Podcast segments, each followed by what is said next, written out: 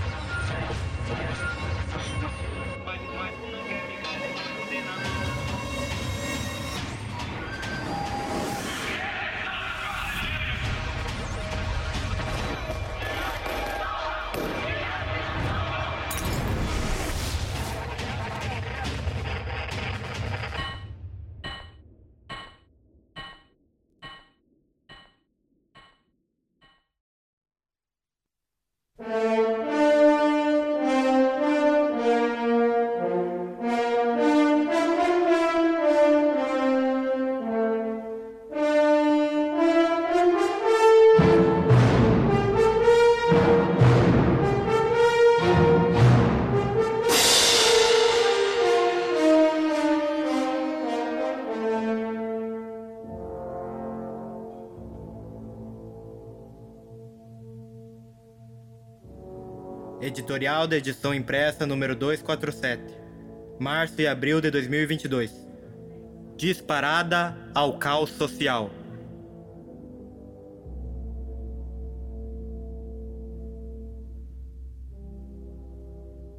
A situação da pátria segue em sua marcha desenfreada para a crise sem precedentes em todos os campos.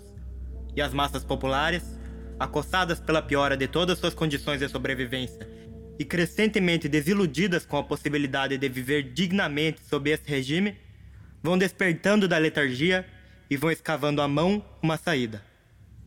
Apenas nos últimos três anos, o preço da cesta básica em São Paulo, onde é mais cara, subiu 48,3%.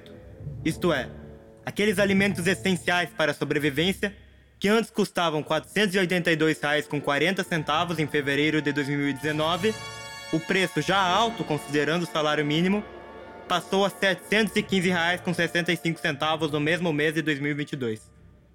Só o óleo de soja aumentou 153%. O café, 88%. A carne bovina subiu 75%. Em 2019, o trabalhador que vivia com seu salário mínimo comprometeu, em média, 45,9% dele com a cesta básica, enquanto que em fevereiro de 2022, passou a comprometer sinistros 56,11%. Nota-se, a alta da cesta básica é 20% maior do que a inflação acumulada do período. Trata-se, indiscutivelmente, de um retrocesso, de um grande salto para 30 anos atrás, que pôs fim a toda ilusão pequeno-burguesa de estabilidade dentro do regime de escravidão no qual vivemos no Brasil. É pior se considerarmos que a situação de 30 anos atrás já era um retrocesso comparado às décadas anteriores, e assim sucessivamente. Essa carreira desenfreada para o caos econômico e a miséria é uma lei do regime que impera no país. Não porque quis um ou outro governo, embora sejam todos eles sucessivos governos de turno culpados, à medida em que prosseguiram a política de entrega total da nação à sanha do imperialismo dos monopólios do capitalismo burocrático atrelados a esse e ao latifúndio, sustentáculo de ambos. A desgraça imperante em nosso país não se trata de uma falta de vontade do eleito da vez. É resultado direto e necessário, inevitável, dessa ordem de coisas, só alterável com uma revolução. Assim está posta a questão pela realidade.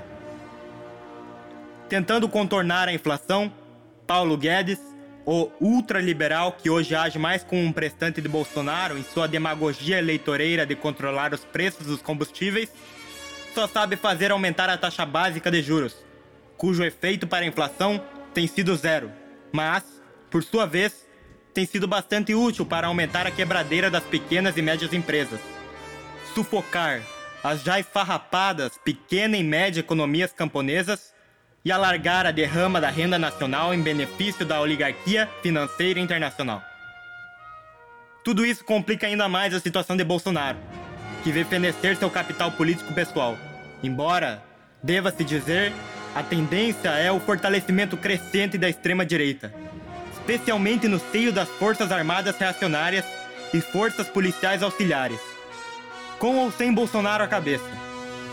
Fato é que Bolsonaro nunca governou e quando afirma isso, ele tem razão. Primeiro, foi feito refém sobre a espada de Damocles pelos generais golpistas, para não ver seus filhos presos por se lambuzarem no ilícito. Depois, para não sucumbir diante das pressões, falta de resultados econômicos e fracassos em suas iniciativas golpistas, como um bonifrate, vendeu-se de corpo e alma a Ciro Nogueira e Valdemar Costa Neto. E toda a corja do mal chamado Centrão, escolada em utilizar o velho Estado em seu proveito. Esses senhores souberam usar e abusar de Bolsonaro. Casos de corrupção, até então escondidos, vieram à tona com extraordinário descuido. Hoje, o presidente ultra-reacionário cumpre função de estrião e nada mais. Cada movimento de Bolsonaro, o fraco, foi pensado para provar diante das massas a necessidade de um golpe comandado por ele. Sua consigna é: Eu sou o chamado por Deus a resolver os problemas da nação, mas não é possível governar. De fato, ele provou. E isso é um grande serviço para a revolução. Que não é possível governar contra a vontade do núcleo duro do establishment das classes dominantes, os seus círculos mais poderosos. Mas, Cada vez menos as massas populares creem que ele seja diferente dos demais. Haja vista a pesquisa do Datafolha, de fim de março. Para 68%, Bolsonaro tem culpa pela alta dos combustíveis. Nisso tem residido sua desgraça. E talvez não o deixarem governar tenha sido para ele o menos pior, pois se o deixassem, a hecatombe seria de proporções apocalípticas, e não haveria a menor dúvida, as massas sobre o papel que está cumprindo. Isso não pode significar, obviamente, que ele já nada vale. A dinâmica eleitoral, as manobras e os factoides podem até ressuscitar defunto, e ele não está morto, nem física e nem politicamente. Por fim, é preciso notar que a desmoralização de Bolsonaro até aqui, como a que outrora sofreu o oportunismo após 13 anos à cabeça do velho Estado. Um suposto contrário do outro, após passarem pelo governo, mostraram ser idênticos na essência.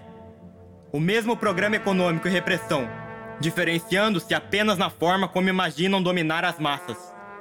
Um regime militar, o outro uma falsa democracia civil decrépita. Significaram, ambos os casos, novas frustrações para as massas populares. Não que se deva desejar as frustrações, mas todos sabem que a frustração é o resultado inevitável de um fato interior, a ilusão, e, portanto, serve como motor para superar e desembaraçar-se das ilusões. Agora, para que não haja novas e novas ilusões, seguidas de novas e novas frustrações, deve intervir decidida e o quanto antes aquela força que pode angariar a confiança das massas, aprender delas e conduzi-las a realizar todas as suas aspirações.